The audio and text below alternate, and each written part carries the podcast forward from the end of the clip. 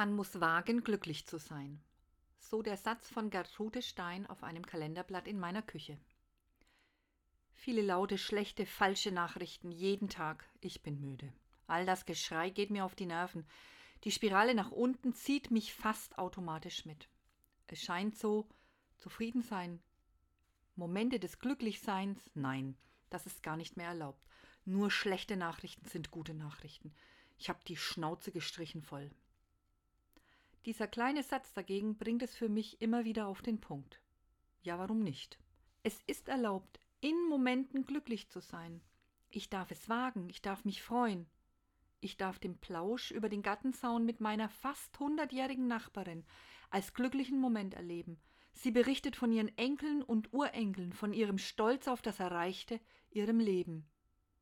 So ist das kurze Miteinander ein kleines Glück. Man muss es wagen, glücklich zu sein. Ich wünsche Ihnen heute diesen kleinen Wagemut.